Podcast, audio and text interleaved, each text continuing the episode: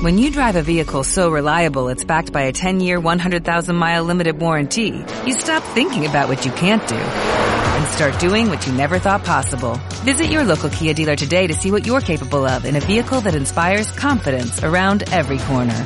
Kia, movement that inspires. Call 800-3334-KIA for details. Always drive safely. Limited inventory available. Warranties include 10-year 100,000-mile powertrain and 5-year 60,000-mile basic. Warranties are limited. See retailer for details.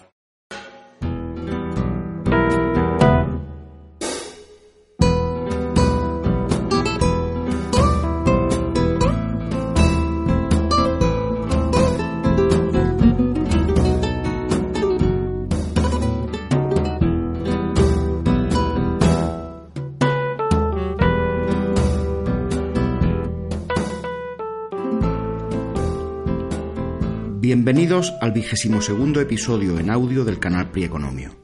Soy Enrique Gómez y hablo desde la provincia de Madrid, en España.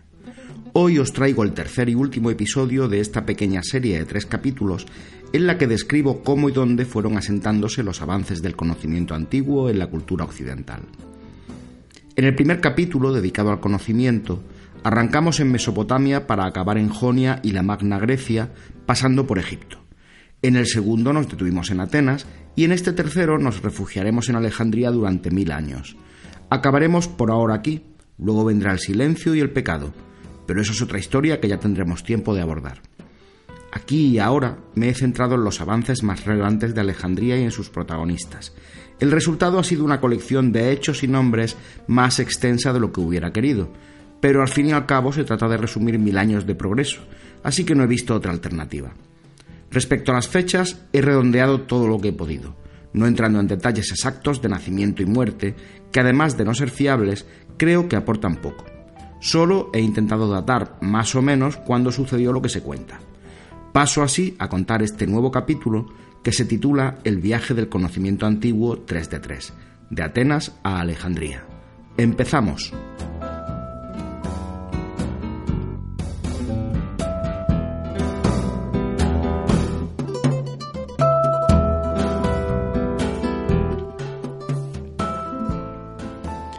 Una perspectiva histórica. En el siglo IV antes de nuestra era, la cultura griega había empezado a declinar y con ella su ciencia. El proceso de decaimiento se aceleró tras el sometimiento de Atenas a Alejandro Magno. Alejandro, para consolidar su imperio, decidió construir una nueva capital en Egipto que se llamaría Alejandría, un nombre muy poco original que él venía usando para muchas ciudades que iba fundando a su paso. Cuando murió en 323 antes de nuestra era, su proyecto egipcio aún estaba incompleto. Tras la desmembración del imperio macedonio, Egipto quedó en manos de Ptolomeo I, que fraguó para la ciudad un proyecto aún más ambicioso que el de Alejandro, convertir a Alejandría en la capital del mundo en lo referente al comercio, la cultura y la inteligencia.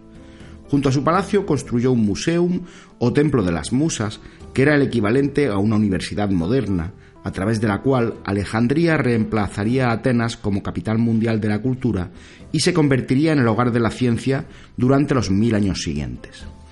Hacia 300 antes de nuestra era la universidad estaba lista y se llamó a los sabios más eminentes de aquel tiempo, muchos provenientes de Atenas, para crear su cuerpo gestor. Ptolomeo II no fue menos entusiasta que su predecesor. Fundó la biblioteca, dividida en cuatro departamentos, literatura, matemáticas, astronomía y medicina, cada uno con su propio bibliotecario. Se cree que en los primeros 40 años ya había acumulados 400.000 manuscritos. El principio fue brillante, con fuerte apoyo oficial y un cambio trascendental en el método tras el traslado de Grecia a Egipto. En Alejandría se pasó de la especulación soñadora de los griegos a estudios más sistemáticos.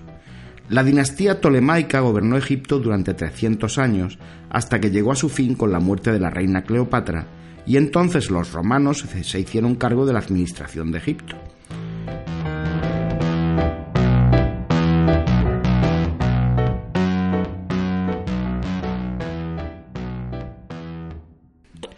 Los romanos fueron grandes legisladores e ingenieros civiles, pero simpatizaban poco con el pensamiento abstracto lo cual en principio no presagiaba nada bueno para la ciencia refugiada en Alejandría. No obstante, una gran cualidad romana vino a reforzar la Universidad Alejandrina, la tolerancia de Roma con los pueblos conquistados. Los romanos permitieron que el espíritu y la lengua griega prevalecieran en Alejandría, cuya universidad, repleta de estudiantes, pasó nuevamente a ser un gran centro de investigación y de instrucción. La calamidad llegó con el cristianismo y sus ideas sobre el mundo material. Sirva como ejemplo lo escrito por Tertuliano acerca del juicio final. ¿Cómo me admiraré yo? ¿Cómo me reiré? ¿Cómo me regocijaré cuando contemple a tantos sabios filósofos sonrojarse dentro de las rojas llamas con sus engañados discípulos? Cuando Roma fue tomada por Alarico y éste abrazó la fe cristiana, llegó una etapa tenebrosa para la ciencia en la que el sacerdocio dominó todo el pensamiento humano y la actividad cultural. Estas tinieblas tardaron en disiparse más de mil años.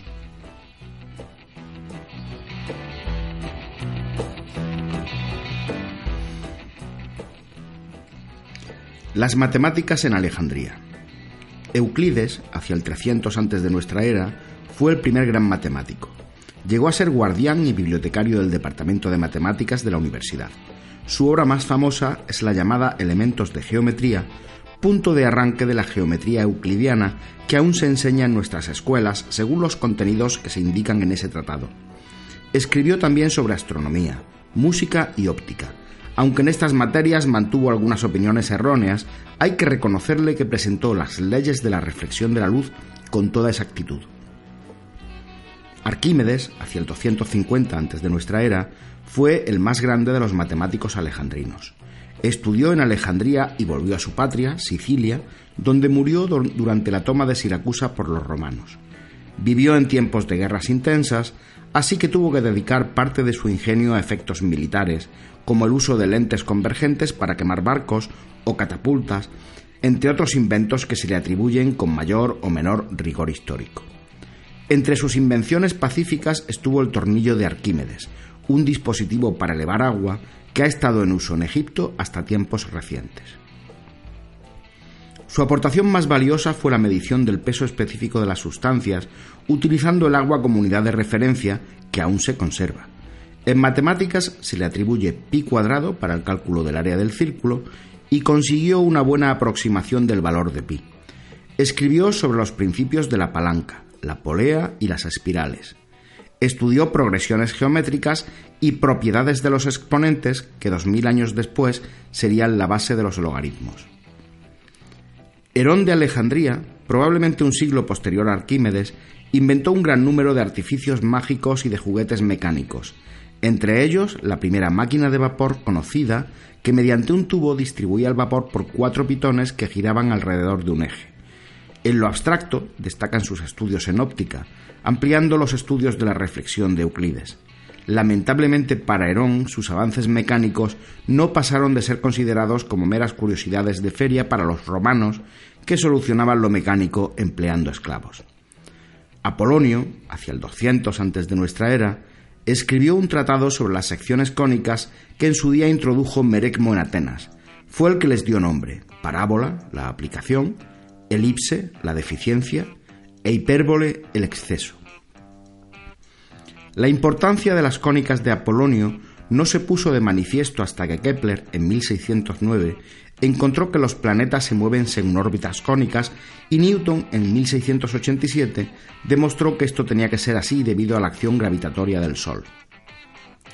Papo, ya en el siglo IV de nuestra era, sobresalió avanzando sobre la geometría de Apolonio, tendiendo un puente hacia la moderna geometría analítica que desarrollaría Descartes 1200 años después. Pero Papo tuvo la, mala suerte de estudiar sobre algo que en su momento carecía de todo interés. Se cree que los problemas que él propuso fueron lo que llevó a Descartes a la invención de su geometría. Diofanto, también en el siglo IV de nuestra era, fue el primer matemático conocido que utilizó el uso sistemático de símbolos y con ello de los métodos algebraicos. Los utilizó para las potencias, la igualdad, el signo negativo y probablemente otros. Esto supuso un avance abstracto importante que aceleró el adelanto de la ciencia.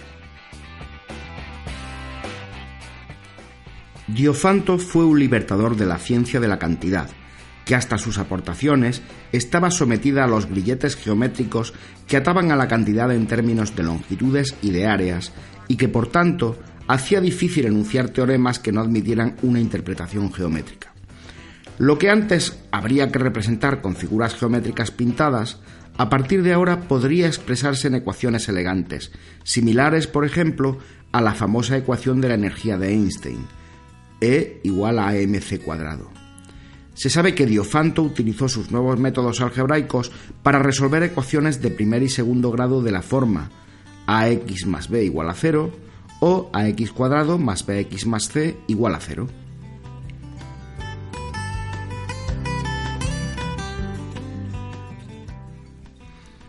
La astronomía en Alejandría. Aristarco de Samos, hacia el 300 antes de nuestra era, abandonó los acostumbrados métodos griegos de especulación y fue el primero que hizo observaciones astronómicas con verdadero espíritu científico y deducciones hechas por métodos estrictamente matemáticos, en concreto trigonométricos. Cometió errores cuantitativos de bulto, pero aún así demostró que el Sol está mucho más distante que la Luna y que ambos tienen tamaños muy diferentes, y que a su vez el Sol es muchas veces más grande que la Luna. Emitió la hipótesis de que las estrellas fijas y el Sol permanecen inmóviles y que la Tierra gira alrededor del Sol siguiendo la circunferencia de un círculo. Las ideas de Aristarco eran demasiado avanzadas para su tiempo. No calaron y fue incluso acusado de impío, como lo había sido Anaxágoras en Atenas. El pensamiento no estaba todavía preparado para abandonar la idea de la humanidad como parte central del universo. Eratóstenes, hacia el 250 antes de nuestra era, fue el principal conservador de la biblioteca.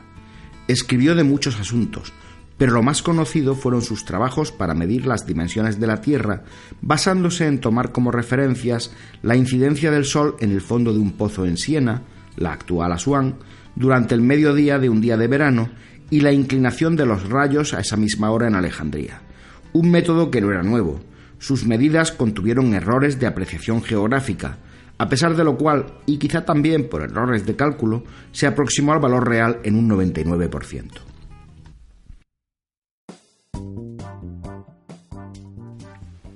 Hiparco de Nicea, hacia el 150 antes de nuestra era, construyó un observatorio en Rodas.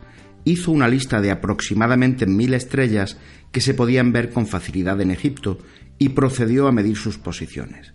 Después pasó a comprobar esta posición con las anotaciones antiguas babilónicas y las de Aristarco. Encontró una serie de cambios sistemáticos que indicaban que el eje de la Tierra había cambiado su dirección en el espacio y que no apuntaba siempre al mismo punto en el firmamento. Hiparco estudió también los movimientos del Sol, de la Luna y de los planetas, con resultados muy exactos. Como antes habían hecho los babilonios, dio la longitud del mes lunar con un error menor al segundo, y la del año solar con un error de solo seis minutos. En definitiva, asentó la astronomía cuantitativa sobre una base exacta y racional. A Hiparco se le atribuye la invención de la trigonometría, aunque se han perdido sus escritos. También se cree que descubrió el teorema que es conocido como el teorema de Ptolomeo. Seno de alfa más beta igual a seno de alfa coseno de beta más coseno de alfa seno de beta.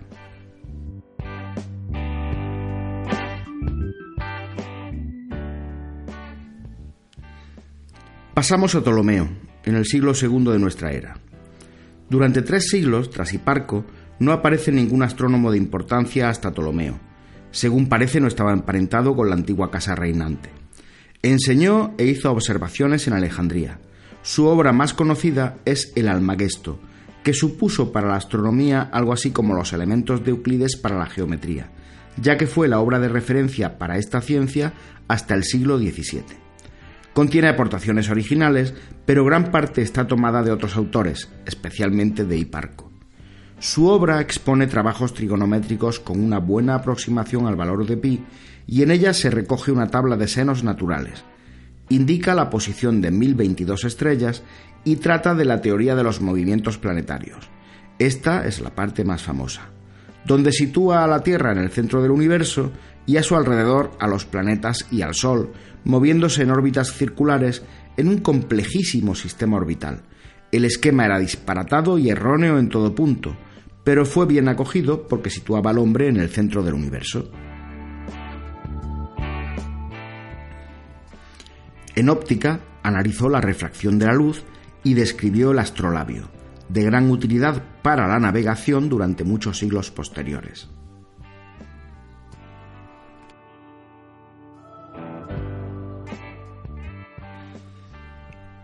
La física y la química en Alejandría.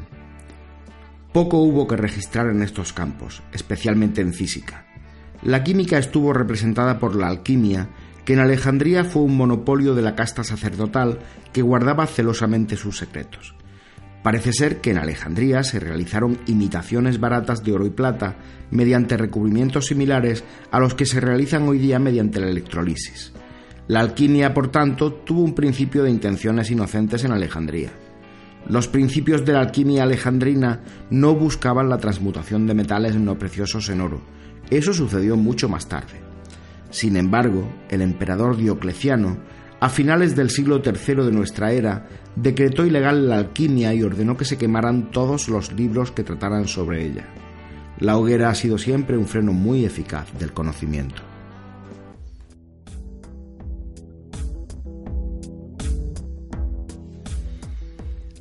Final de la Escuela de Alejandría.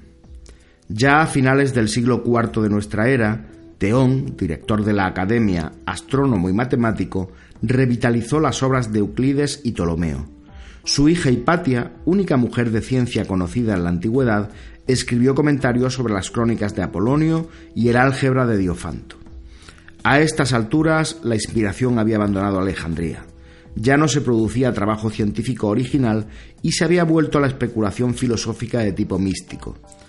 La decadencia de la ciencia se reforzaba con el auge del cristianismo, que la desdeñaba y que solo se preocupaba de la controversia teológica, porque había que inventar una iglesia.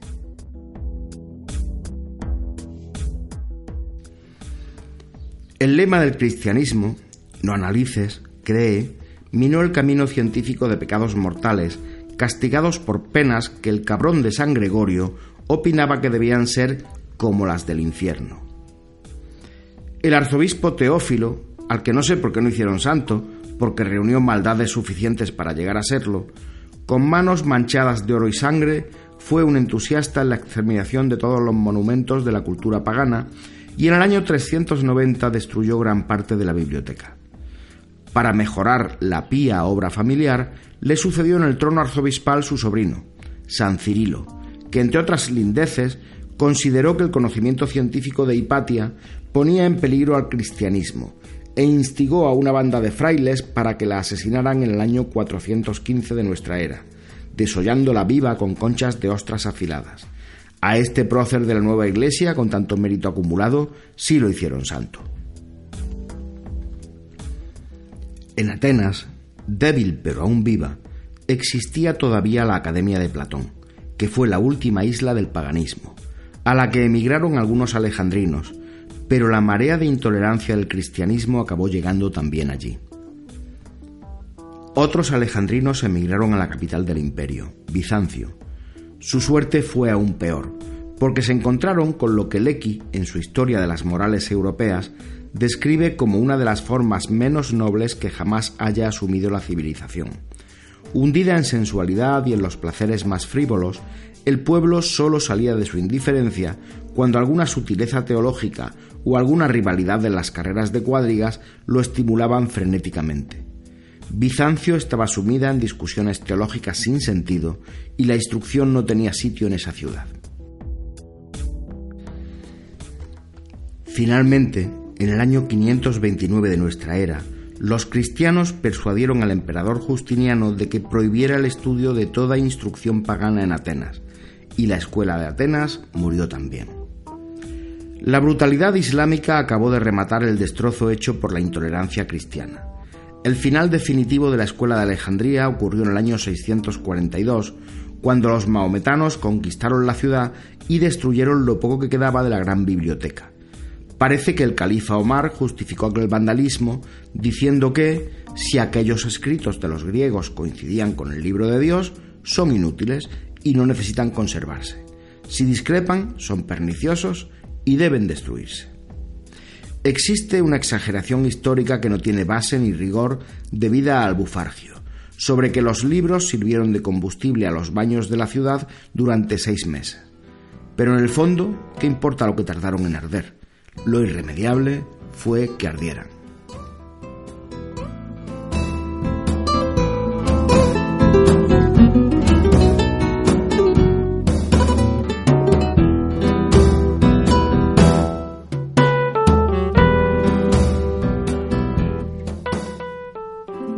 Y hasta aquí el podcast de hoy.